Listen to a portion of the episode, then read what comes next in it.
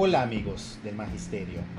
Nos encontramos nuevamente en este espacio de expresión de ideas y aprendizajes del ámbito educativo. Mi nombre es Israel Arturo Eguantello y les invito a escuchar esta información muy importante que tengo para compartirles. El tema del día de hoy es el líder como promotor de la gestión del cambio. Para iniciar, tendremos los antecedentes del liderazgo y el concepto de liderazgo.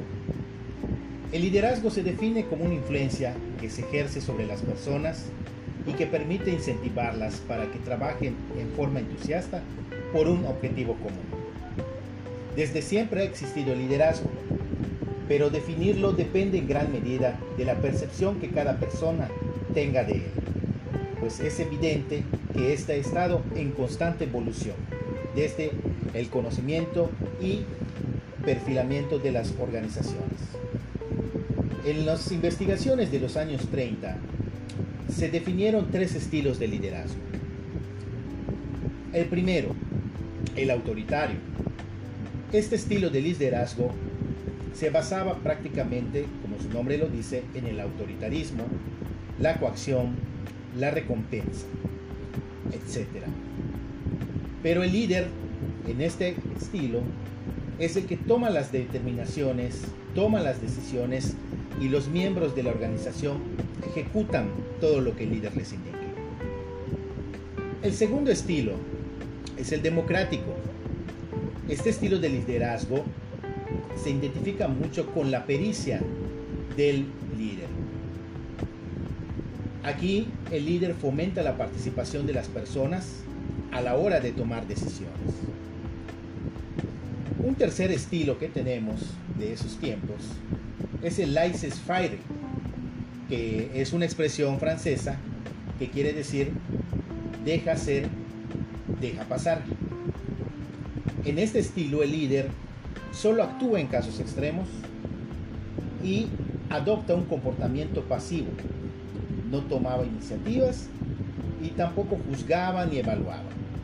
Es decir, dejaba que fluyeran los acontecimientos y solamente en caso de que se hiciera meritorio la intervención, lo hacía para resolver algún problema.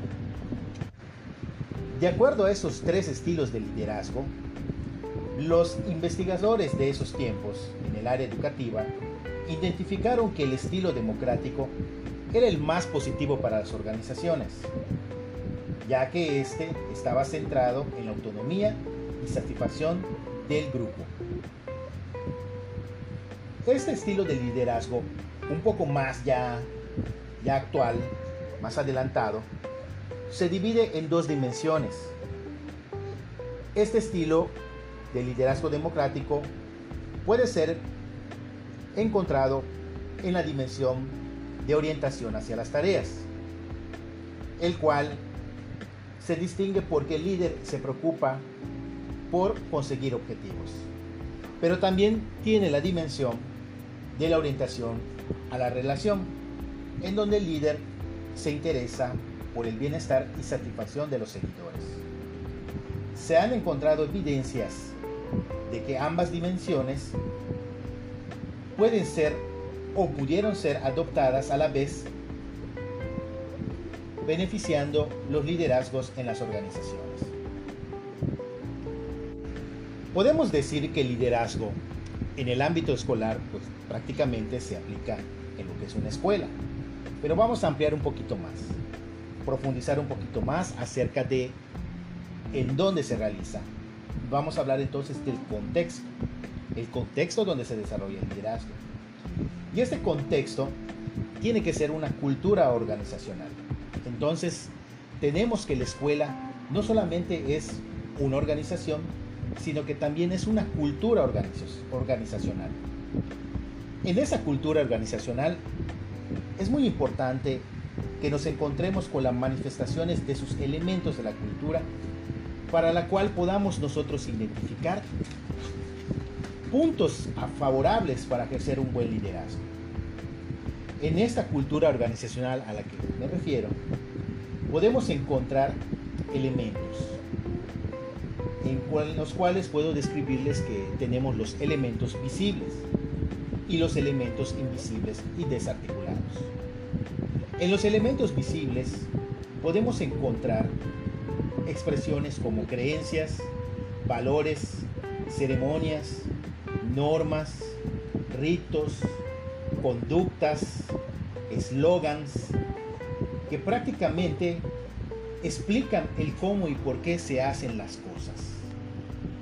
Y en los elementos invisibles, que generalmente están en la mente de los miembros que forman la organización, podemos encontrar sentimientos, temores, valores, creencias, actitudes y suposiciones que son difíciles de explicar, difíciles de encontrar, pero que influyen directamente en el comportamiento de los individuos de la organización. Por ello, establecer una cultura organizacional no es tarea fácil, ya que tienes que saber conjugar todos esos elementos, tenerlos los obviamente visibles, identificar, tratar de reconocer los invisibles para lograr hacer una idea colaborativa en la organización y se pueda buscar la identidad de la organización escolar. En las organizaciones, lo único seguro es que hay un cambio constante y la supervivencia de una organización va a depender en gran medida de su posibilidad de cambio y adaptación a los mismos cambios. Los modelos de cambio organizacional tradicionalmente han sido formulados a partir de paradigmas lineales. Un líder que adquiere un lugar muy importante, ya que es él quien debe enfrentar el cambio con la intención de controlarlo y devolver la estabilidad a la organización. Pero más ya cerca de nuestros tiempos actuales, la gestión del cambio se nos presenta como un proceso planificado que permite alcanzar y consolidar a través de distintas etapas a lo que se quiere llegar en una, de una situación inicial en una organización. Este proceso de gestión del cambio, este proceso planificado, en él podemos encontrar tres etapas básicas. La primera etapa se llama descongelamiento, la cual tiene como objetivo la creación de motivaciones para crear cierta clase de cambios, haciendo consciente la necesidad de cambiar y reconociendo el problema y seleccionando una solución. Una segunda etapa se denomina desplazamiento. Esta etapa se produce cuando un cambio ya es real, ya que se cuenta con suficiente información para aclarar o identificar un problema. Y la tercera etapa es el recongelamiento. Es donde se integran y se estabilizan los nuevos cambios. Y imperan en esta etapa técnicas de retroalimentación positiva y de crítica constructiva. Los modelos de cambio planificado, como les acabo de comentar, tienen como propósito asegurar un resultado deseado. Este esta visión tradicional está centrada en el sujeto y la interacción unidireccional del líder seguidor, lo cual denota un estilo de liderazgo más transaccional.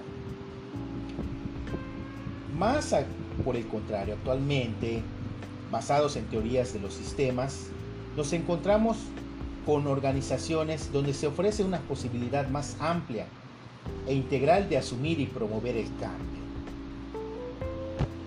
en estos cambios actuales, el líder se convierte en una posibilidad permanente de transformación que permite la adaptación de la organización a las condiciones del entorno en el que el líder desarrolla procesos que le permiten liderar más que dirigir el cambio. Tenemos así un liderazgo transformacional, que sería ya con una de sus características la de promover el desarrollo de las competencias en la organización. Podemos decir que se necesita que un líder tenga la habilidad de conformar su modo de orientación en cualquier situación, así como la facilidad de escuchar propuestas y no conformarse con lo mínimo. Es quien se preocupa y se ocupa de la gente, de su gente, de su equipo, contemplando varios aspectos que requieran, ya sea de índole profesional o personal. También estos líderes tienen la afinidad de hablar en plural, así como siempre debe utilizar el nosotros y no se guinda de los logros obtenidos. Además, constantemente proporciona un feedback constante para que todo se pueda hacer con igualdad y con solidaridad. La situación actual nos lleva a tener la necesidad de contar con líderes que sean personas orientadas a estimular el emerger de la conciencia de los trabajadores, propiciando que estos dejen a un lado sus intereses personales para enfocarse en los intereses del colectivo, aceptando y comprometiéndose a su vez con el logro de la misión de la organización. Este ya sería un estilo transformacional. Este estilo transformacional impulsa a los seguidores a pensar sobre los problemas en formas nuevas y creativas. Los estimula y los cuestiona tanto en sus creencias y valores individuales cuando las soluciones planteadas son inapropiadas para resolver problemas presentes. Entonces, nos encontramos aquí, en este punto de la plática, que tenemos dos estilos, el transaccional y el transformacional. Podemos deducir, de acuerdo a lo ya platicado, que es importante que en las organizaciones se pueda contar con estos dos estilos, pero no de una manera aislada, sino de una manera alternada, de acuerdo a las posibilidades y necesidades que se vayan presentando. El líder debe de tener la percepción para poder, desde diferentes ámbitos, cambiar de estilo de liderazgo. También debe saber empoderar, saber delegar y sobre todo compartir herramientas para facilitar y agilizar las actividades. Todo esto con la ayuda de su habilidad de comunicación y de comportamiento ético. Eso es muy importante. El comportamiento ético le dará fortaleza al estilo de liderazgo que esté desempeñando el encargado de esto. Para finalizar, podemos decir lo siguiente. El liderazgo transaccional es un liderazgo institucional, necesario para la organización, pues en él se centra el papel de supervisión, organización y todo el desempeño del grupo. Es muy necesario esto, porque hay tareas que así lo requieren. También tenemos que va a ser muy importante el estilo de liderazgo transformacional. Este, como el transaccional, impactan en la cultura organizacional como en la eficiencia de la organización, ya que son los líderes que promueven la gestión del campo. Espero que esta plática haya sido muy productiva para ustedes, compañeros, líderes de sus escuelas, y podamos seguir aprendiendo juntos y poder actualizarnos y mejorar nuestros desempeños en las funciones directivas de cada centro escolar. Les agradezco mucho su atención a este espacio de plática educativa y les deseo todo el éxito en sus funciones. Hasta pronto, nos vemos.